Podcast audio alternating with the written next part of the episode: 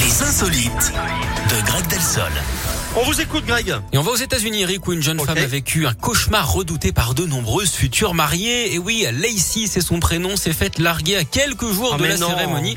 Et plutôt que de se lamenter sur son sort, elle a décidé de tirer profit au maximum de cette situation. Sur TikTok, elle a raconté sa vengeance. Alors, comme la lune de miel était déjà réservée et payée par ses beaux-parents, Ah, elle a emmené sa mère en voyage pour en profiter.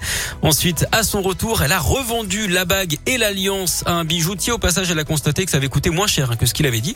Et elle s'est servi de l'argent des bijoux pour repartir en vacances au soleil. Et ce n'est pas tout, hein, puisqu'elle a également revendu leur maison et s'est fait refaire la poitrine avec les sous récoltés. On peut dire hein, qu'en termes de vengeance, c'est un gros bonnet.